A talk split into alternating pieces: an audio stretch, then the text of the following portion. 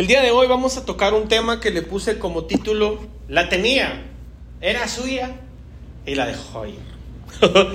Los que escuchan o ven fútbol, pues seguramente ya saben que esta frase es de uno de los comentaristas de nuestro país, muy famoso, el mentado perro Bermúdez. Y él siempre da esta expresión cuando un jugador tenía toda la posibilidad de anotar un gol y sale con una pifia. Entonces siempre dice, la tenía, era suya y la dejó ir. Ahora, para ligarlo con la enseñanza que vimos el miércoles, el miércoles hablábamos un poquito acerca de que el mundo tiene la idea de que para prosperar, para ser rico, famoso, popular, para alcanzar reconocimiento y riquezas económicas, pues tendría que hacer un pacto con el diablo. Cuando alguien le va bien dice, uy, de seguro hizo pacto con el diablo. Pues nosotros explicamos que la bendición de Jehová es la que enriquece y no añade tristeza con ella. Dios quiere bendecir nuestras vidas, Dios quiere eh, ser Él quien bendiga nuestras vidas, pero el requisito que Dios utiliza para bendecirnos la obediencia. Si usted no es obediente, no va a ser bendecido. Y poníamos el contexto de algunos, algunas personas en la Biblia que alcanzaron mucha bendición de parte de Dios y lo hicieron a través de la obediencia. Y ellos dieron el consejo y la instrucción de decir, si tú quieres que Jehová te bendiga, que Jehová te prospere, si tú quieres que te vaya bien, obedécele. Si le obedeces, Dios te va a bendecir. ¿Cuántos recuerdan esa enseñanza el miércoles? El día de hoy vamos a ver esto de que la tenía era suya y la dejó ir, porque hay algunas personas que curiosamente parece ser que nacieron con, con, todas las posibilidades, con todas las virtudes, con todas las ventajas, con todo lo que está a su alcance y los medios para ser personas exitosas, prósperas, de bien, pero terminan siendo derrotados. Y también hay otras personas que nacen con todas las cosas en contra, con todo en contra de sus vidas, no tienen la cultura, no tienen el talento, no tienen la familia, no tienen el apellido, nacieron en condiciones de pobreza y destacan y se convierten en personas prósperas y populares. Lo cierto es que a la mayoría de nosotros nos gustan esas historias. Nos gustan las historias de personas que lucharon contra la adversidad, lucharon contra la escasez, lucharon contra viento y marea y triunfaron y se convirtieron en personas exitosas y algunos las tomamos hasta como un referente y una inspiración. Mas sin embargo, existe la otra lamentable cara de la moneda, personas que tuvieron todo y lamentablemente lo perdieron. Personas que estaban destinadas a la grandeza, personas que estaban destinadas a la felicidad, personas que estaban destinados a vivir una vida en plenitud y lo echaron por la borda. Y eso también es algo muy terrible. Hay un caso de la vida real que me impactó. No es lo que inspiró esta predicación, pero sí sirve como introducción, porque este caso es el caso de una mujer llamada Lonnie Willison. Si usted la quiere apuntar y la quiere buscar en internet, le va a impactar, estoy seguro, de igual que a mí. Esta es una mujer joven de 37 años, es una mujer indigente, es una mujer que come comida de contenedores de basura. Quien la vea a esta persona luchando contra ardillas y ratas para llevarse un bocado a la boca, no se imaginaría ni por su mente le pasaría que hace algunos cuantos, dos, tres años atrás, fue una, una de las modelos fitness más famosas en el mundo deportivo. Adicional de que esta mujer era una mujer modelo, salía en revistas, era contratada por, por cadenas de, de, productos que, para, para mm, metabolismo, eh, las, las, los que hacen ejercicio, el mundo fitness, era contratar a esta mujer para promocionar sus productos. Y adicional a eso, ella se casó con uno de los actores de Hollywood de programas de televisión muy famoso. ¿Cuántos algunas, alguna ocasión en su vida escucharon el programa Guardianes de la Bahía? Ya ven, los Guardianes de la Bahía ahí, puro vato, guapetón, modelo, así bien dado. Haga de cuenta. Y esta mujer se casó con uno de esos actores y tenía todo, haga cuenta, todo para ser feliz. Pero en una etapa de su vida lamentablemente tuvo un contacto con sustancias prohibidas, con drogas, con sustancias psicotrópicas y lamentablemente tenía el talento, la juventud, el buen trabajo, fama, era un ícono de belleza en el mundo fitness y hoy en día lamentablemente tiene que luchar con ardillas y con ratas para poderse llevar un taco a la boca. Es una situación tan deprimente y tan triste porque era una mujer que pasó de tenerlo aparentemente todo a no tenerlo nada. Y eso es algo muy feo y yo quisiera que nosotros lo evitásemos. ¿Por qué? Porque el enemigo tiene varias formas de atrapar nuestras vidas. Él siempre intenta y lo va a intentar en todos los medios posibles. En ocasiones lo va a intentar a través de la escasez. Y Dios, como quiere tener cubierta esa situación, Dios también dice, no tengas miedo, no tendrás falta de ningún bien. Mi Dios pues suplirá todo lo que os falte conforme a sus riquezas sin gloria. Si Dios nos dio a su Hijo Jesucristo, nos dará juntamente con Él todas las cosas. Fue joven fui y envejecido y nunca visto un justo desamparado ni su simiente que mendiga el pan. No tengas miedo, dice el Señor, no tendrás falta de ningún bien. Entonces Dios nos protege y nos cuida. Pero Satanás al ver que nosotros en la escasez soportamos, nos portamos gallardamente, nos portamos varonilmente, nos portamos estoicamente, resistimos la adversidad, sufrimos la prueba, la soportamos y nos sobreponemos ante la situación.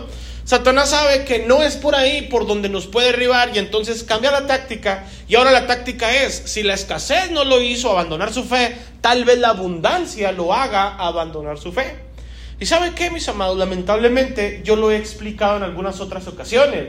Hay personas que son buenas, buenísimas para soportar la, la, escasez, pero son malos, terribles para soportar la abundancia.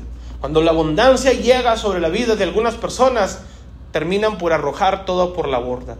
Cambia su comportamiento, cambia su actitud, cambia su dependencia, hablan hasta con mayor seguridad, tienen un comportamiento muy raro y muy distinto, pero la Biblia a nosotros nos da una recomendación, o varias, pero la recomendación que yo quiero dejar hoy en su corazón es lo que dice la Biblia en 2 Timoteo capítulo 2, versículo 15 en la Reina Valera.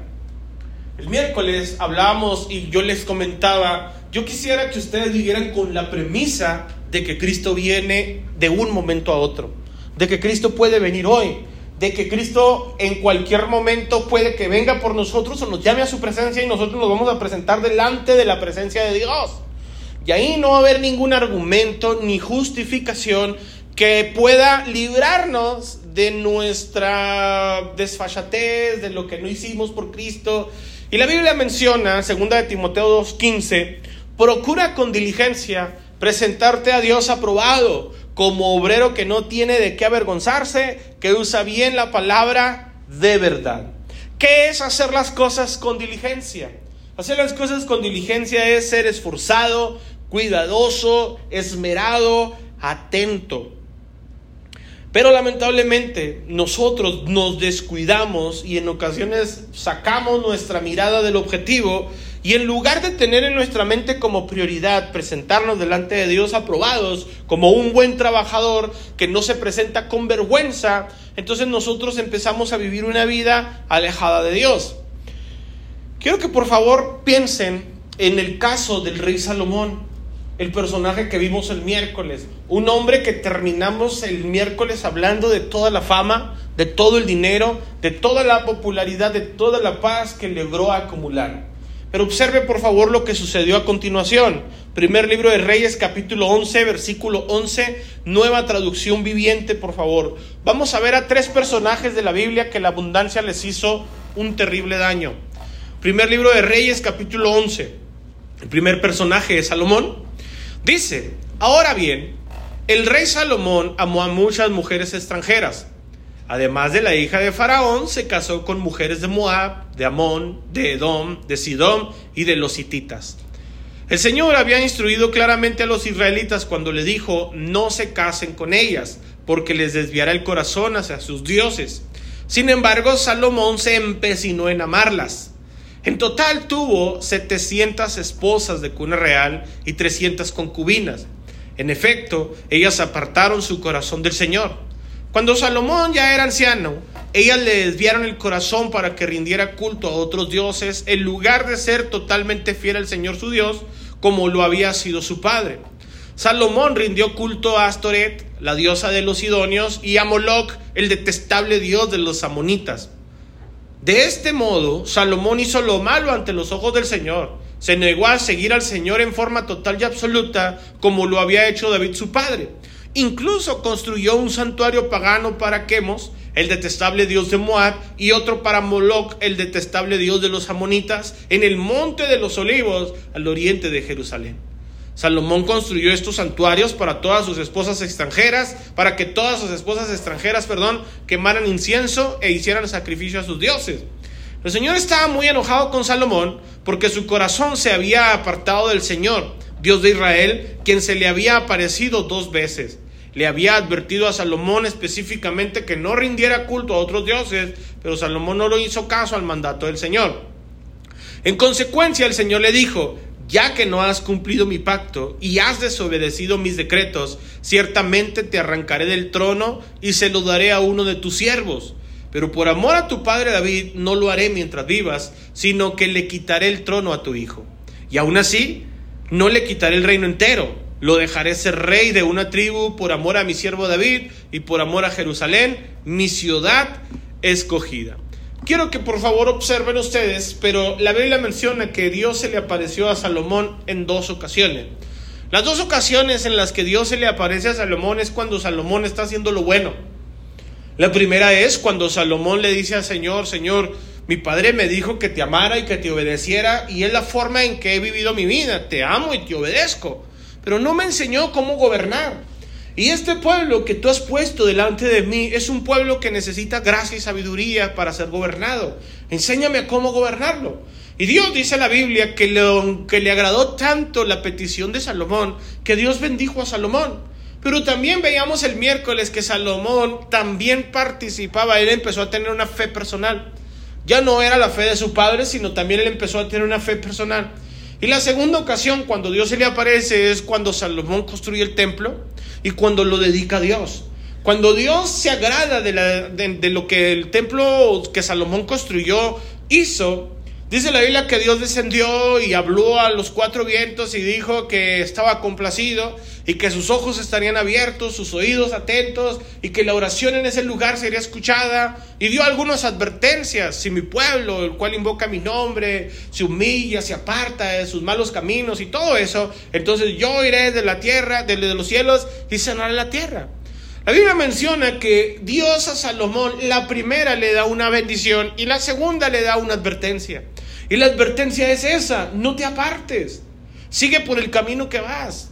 Si te arrepientes de tus malos caminos y obedeces mis estatutos y mis mandamientos, te va a ir muy bien, vas a ser prosperado, vas a ser bendecido. Pero cuando una persona no obedece las ordenanzas ni los estatutos, ni mucho menos los mandamientos de Dios, sino que cree que por su forma de ser, por su condición, por su situación o por su posición, le va a ir mucho mejor que obedeciendo a Dios, esa persona lamentablemente va a lo mejor lograr ser muy bendecida, pero va a caer de la gracia de Dios. Es triste ver la situación tan penosa de personas que lo tuvieron todo. Personas que tuvieron fama, popularidad, riquezas, esplendor, gloria y tuvieron hasta el favor de Dios, pero lamentablemente no pudieron soportar la abundancia.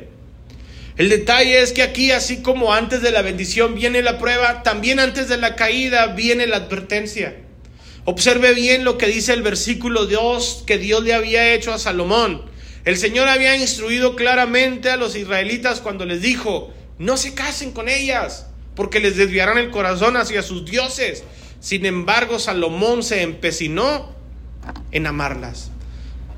Mire, es muy triste y muy lamentable cómo Dios da consejos a nuestras vidas y nos dice, no lo hagas.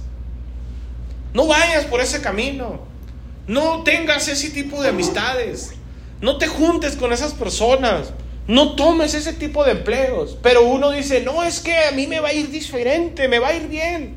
Voy a practicar cosas distintas. Es más, lo hago para alcanzar a otros de Cristo. Dice uno, mentiras. Si nunca evangelizaba cuando íbamos todos en grupo, menos lo va a hacer solo, metiéndose solo contra el mundo.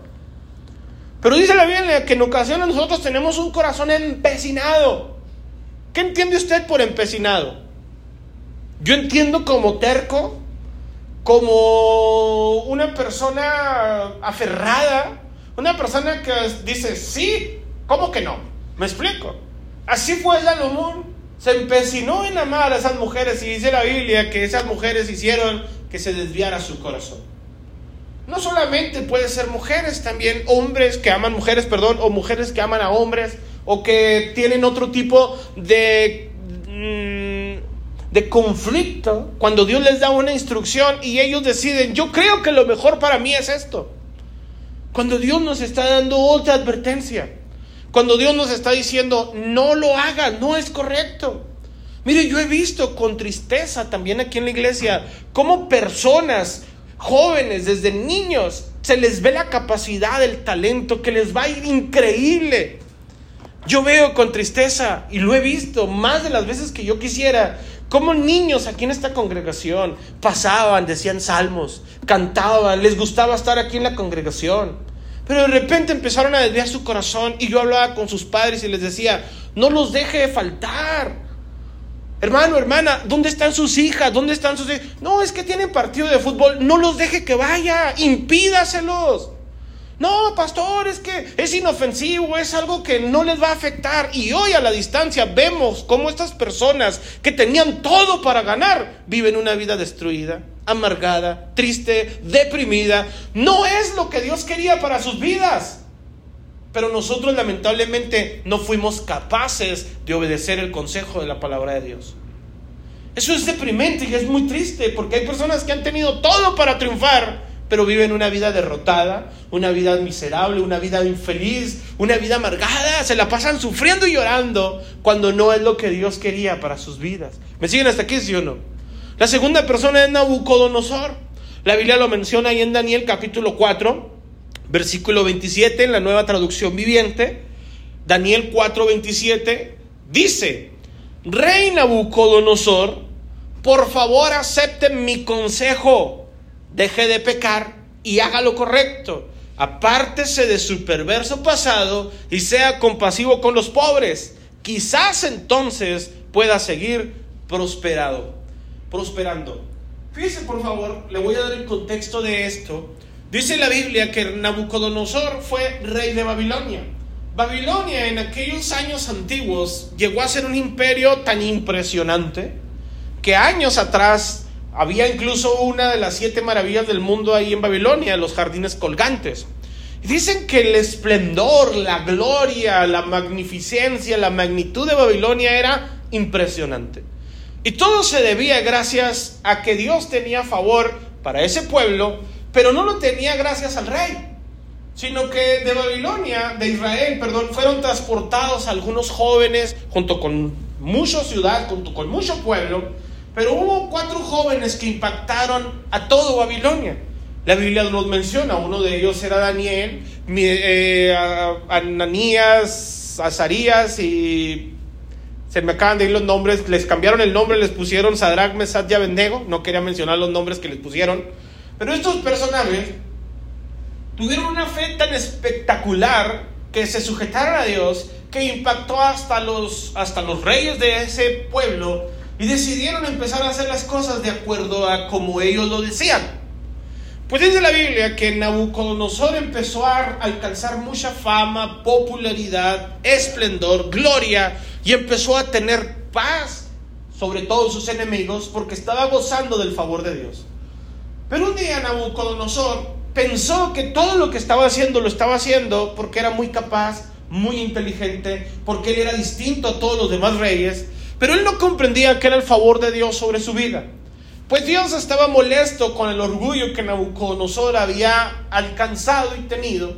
Pero antes de derribar a Nabucodonosor, Dios le da la advertencia. ¿Cuál es la advertencia? Dice que Nabucodonosor sueña y en su sueño ve cómo él erige una estatua grandísima y de repente cae una, una, piedra de fuego desde el cielo y tumba su estatua, pero queda solamente el cimiento. Él se despierta asustado y le platica a todos sus consejeros qué se podría significar este sueño. Cuando después de tantos consejeros y cosas que nadie pudo atinarle al sueño, manda a llamar a Daniel y le dice a Daniel el sueño que tuvo y Daniel se queda pensativo. Y Nabucodonosor le dice, no me, no me escondas nada del sueño. Y Daniel le dice, ¿sabe qué? Dios está diciendo que va a derribar su reino y lo va a derribar hasta los cimientos, pero va a quedar todavía un pequeño tocón, un remanente, y va a volver a florecer y a prosperar si usted se arrepiente. Y cuando Nabucodonosor escucha el sueño y la interpretación del sueño, perdón, dice la Biblia que se queda con los ojos asustados, pero Daniel le da una advertencia y le dice, por favor, acepte mi consejo, deje de pecar y haga lo correcto. Apártese de su perverso pasado y sea compasivo con los pobres, quizá entonces pueda seguir prosperado. Quiero que por favor observe cómo Dios da una advertencia antes de ejecutar su, su plan. Ahora, no es que Dios tenga la intención de derribar nuestro orgullo, de hacer bajarnos hasta la humildad de nuevo, sino que Dios quiere hacernos primero que nada reconocer a través de la advertencia que nosotros solos podemos cambiar y reconocer.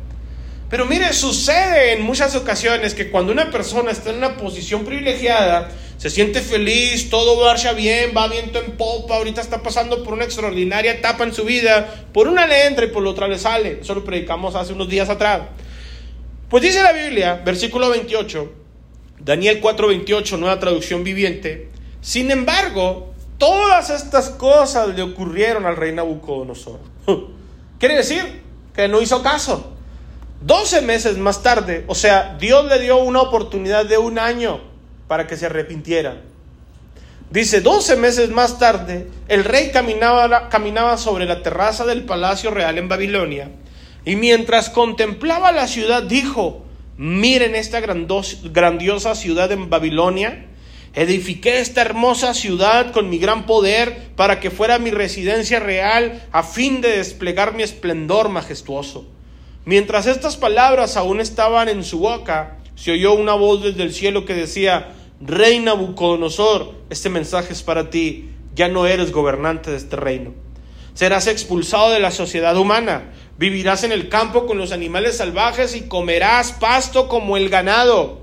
Durante siete periodos de tiempo vivirás de esta manera hasta que reconozcas que el Altísimo gobierna los reinos del mundo y los entrega a cualquiera que él elija.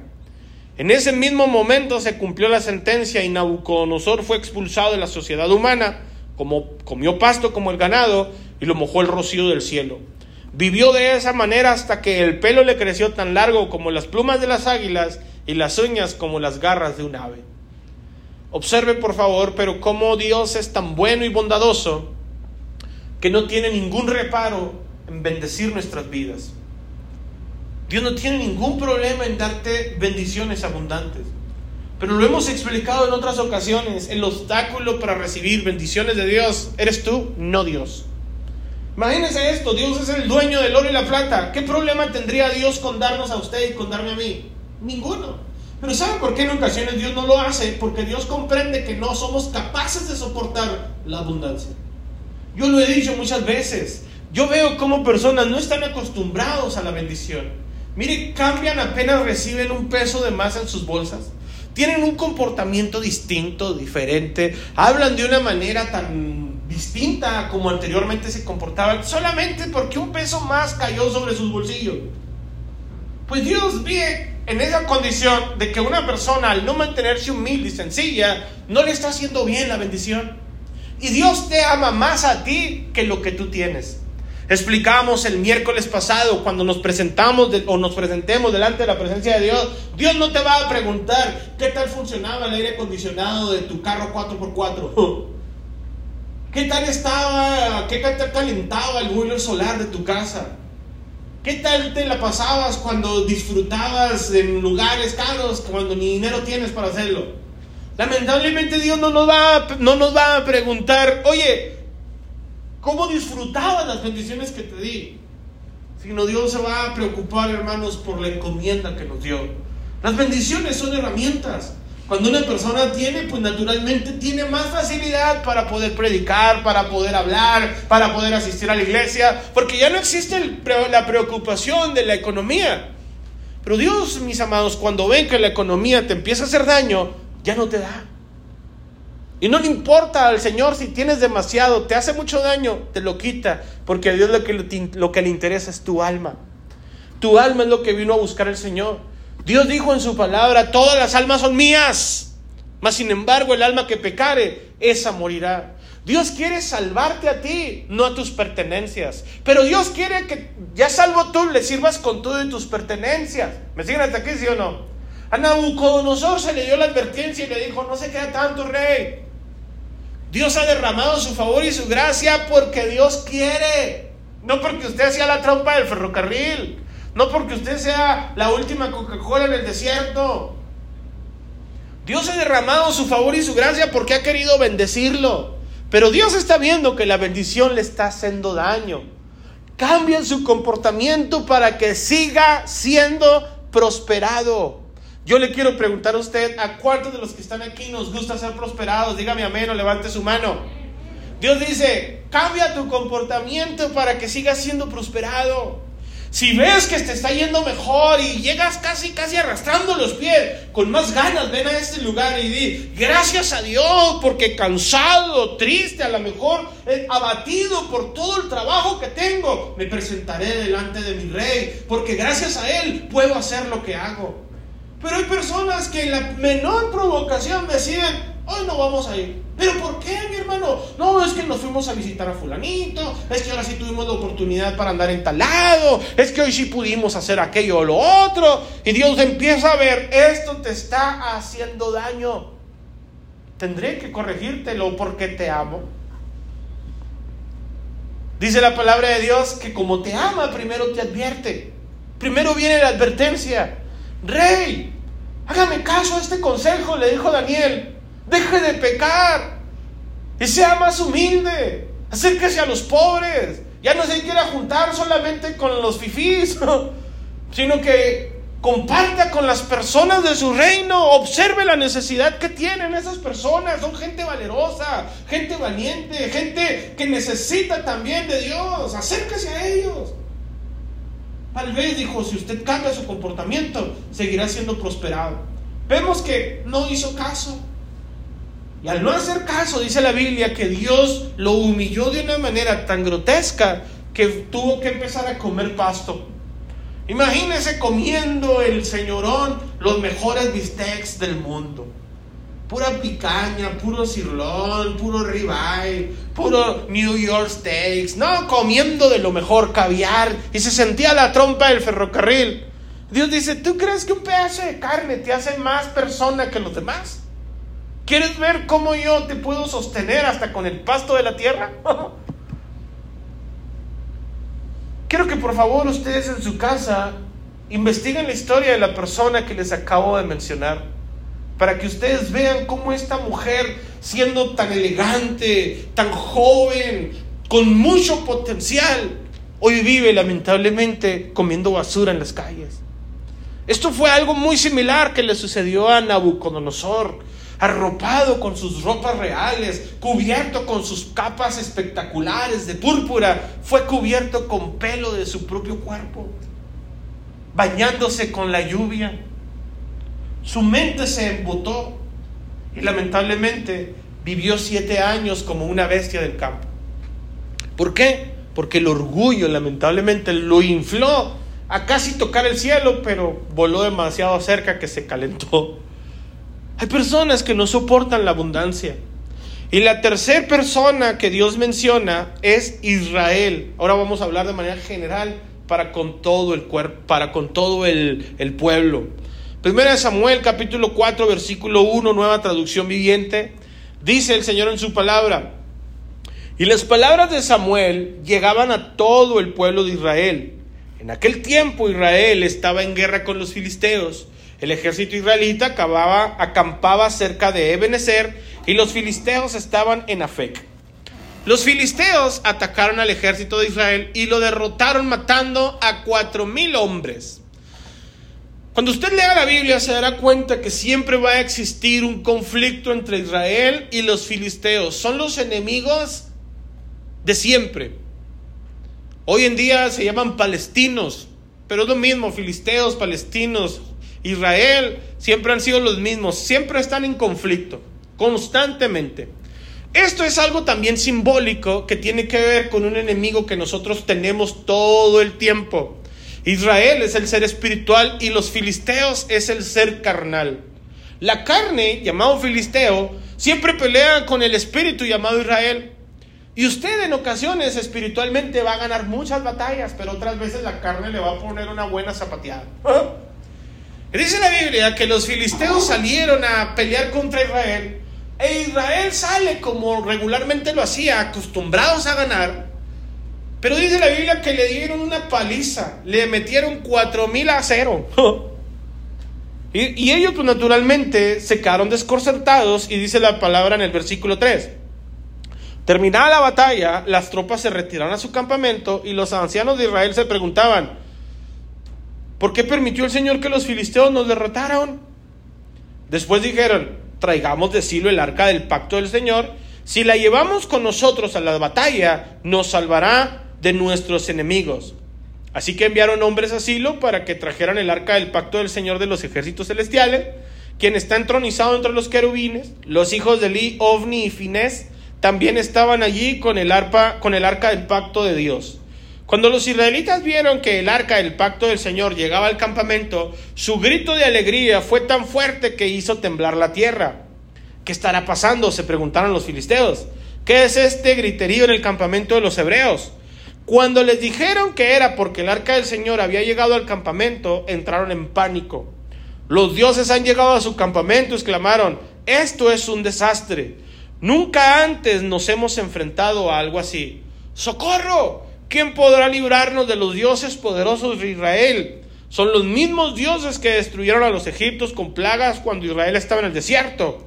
Filisteos, peleen como nunca antes. Si lo hacen, seremos esclavos de los hebreos, así como ellos han sido esclavos nuestros. Peleen como hombres. Así que los filisteos pelearon con desesperación y de nuevo derrotaron a Israel. La matanza fue grande que ese día murieron 30 mil soldados israelitas. Los sobrevivientes dieron la vuelta y huyeron cada uno a su carpa. Quiero explicarle aquí este punto. Los filisteos vienen a atacar a Israel. Entonces Israel sale y dice, nosotros podemos y no pueden. ¡Pum! En ese día matan cuatro mil personas. La primera goleada es cuatro mil cero. Entonces los judíos se preguntan y dicen, ah, caray, ¿por qué nos estará yendo mal? ¿Será acaso que porque ya estamos pecando? ¿Porque ya casi no nos congregamos? porque no evangelizamos, porque ya no estamos en, su, santidad y en obediencia. ¿Será acaso que por eso nos empieza a ir mal? Ah, la solución es, vamos al culto. Yendo al culto, nuestra vida va a cambiar. Y vienen al culto y al día siguiente salen enfrentando a Satanás diciendo, ahora sí, vente para acá, digo diablo. Acabo de salir de la presencia de Dios. Y mocos que les da otra paliza, 30 mil a cero. Dice la Biblia que los, los judíos dijeron, ¿por qué Dios nos permite esto? Dijeron, ah, ya sabemos, vamos y traigamos el arca del pacto. Y fueron y trajeron el arca. El arca era un artefacto pequeño, como de 90 centímetros por 30 de ancho, cargada por dos palos grandes que la cargaban los, los, los levitas. En ella contenían algunos instrumentos o utensilios, el maná, la vara, algunas cosas de las tablas de la ley. Y era una, una caja, un cofre, haga de cuenta de la bocina, disculpando la mala comparación. Entonces ellos van por el cofrecito y lo traen y lo llevan como un amuleto a la batalla diciendo, ahora sí, verás cómo te va a ir, mendigo diablo, ya Dios está conmigo porque fui el domingo a la iglesia. Sí, Señor, ¿cómo no? Dice la Biblia que los filisteos se asustaron y dijeron, ¿qué pasó?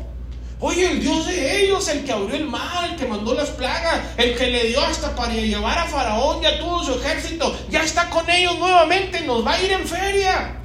Pero uno de los filisteos dijo, eh, no tengan miedo, vamos a pelear como siempre, comportémonos como hombres y vamos a ganarle otra vez a los judíos, dice, porque así como ellos son nuestros esclavos, observe esto, si nosotros perdemos, ahora seremos esclavos de ellos. Pregunta del millón. ¿Ya los judíos eran esclavos de los filisteos? Pues miren mis amados, hay personas lamentablemente que tienen características espirituales, pero están atados físicamente. Algunos están atados a pornografía, algunos están atados a malas palabras, algunos están atados a vicios, unos están atados a placeres o a deseos, unos lamentablemente están atados a las finanzas, al trabajo, trabajan como los enanitos del... los que siempre salían, ay jo, ay jo, y no dejan de trabajar. Hay personas que están atados y tienen nombre de que son espirituales. Y Dios dice, pero ¿cuál espiritual, mi chavo?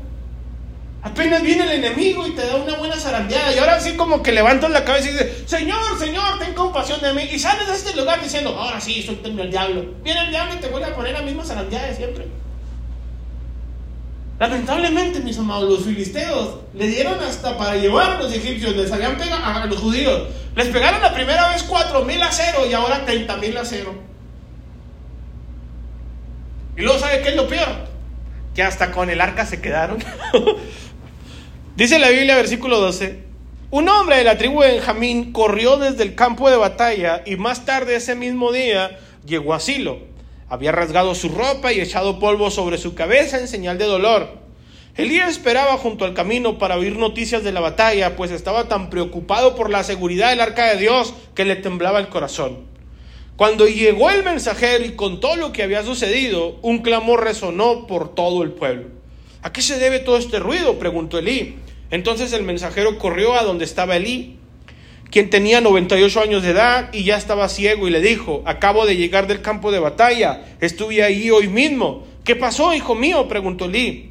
Israel, Israel fue derrotado por los filisteos, le contestó el mensajero, masacraron a la gente, mataron a tus dos hijos y se quedaron con el arca de Dios. Cuando el mensajero mencionó lo que había sucedido al arca de Dios, Elí cayó de espaldas de su asiento junto a la puerta, se quebró la nuca y murió, porque era viejo y demasiado gordo. Durante 40 años había sido el juez de Israel. La nuera de Elí, esposa de Finés, estaba embarazada y la próxima a dar a luz, y próxima a dar a luz, perdón. Cuando se enteró de que había capturado el arca de Dios y que su suegro y su esposo habían muerto, entró en el trabajo de parto y dio a luz.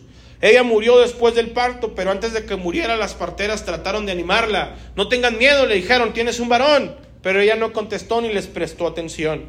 Al niño le puso por nombre Icabot, que significa la gloria ha sido traspasada. Porque dijo, la gloria de Israel se ha ido. Se puso ese, le puso ese nombre porque el arca de Dios había sido capturada y porque murieron su suegro y su esposo. Y luego dijo, la gloria se ha ido de Israel porque el arca de Dios ha sido capturada. Quiero que por favor pongan atención a esto. Pero ese mismo día Israel perdió 34 mil buenos soldados, perdieron el arca del pacto, se les murió el profeta y para colmo de males la esposa de uno de los hijos de Lee le puso como nombre, así como que, a ver, hágale la última maldad a este pobre niño. ¿Qué nombre le quiere poner? Y Cabot le puso. Y Cabot es como decir, se acabó. ¿Me explico? La gloria fue traspuesta, la gloria fue traspasada.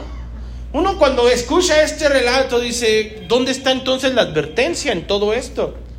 En primer libro de Samuel, pero en el versículo 10 del capítulo 3, o sea, un capítulo adelante, Dios le había advertido a Israel, no me gusta tu comportamiento, no me gusta la forma en que te comportas, cambia, corrígete, Dice, primer libro de Samuel, capítulo 3, versículo 10, nueva traducción viviente.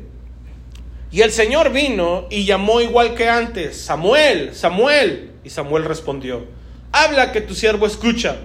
Entonces el rey, el Señor le dijo a Samuel, estoy por hacer algo espantoso en Israel. Llevaré a cabo todas mis amenazas contra Lee y su familia de principio a fin. Quiero que por favor piensen en lo siguiente. Lo mismo sucedió con Salomón, una advertencia. Lo mismo sucedió con Nabucodonosor, una advertencia. Lo mismo está sucediendo con el pueblo de Israel, una advertencia. Pregunta del millón. Si Dios ha decidido destruirnos, acabarnos, hacernos morder el polvo, ¿para qué nos advierte?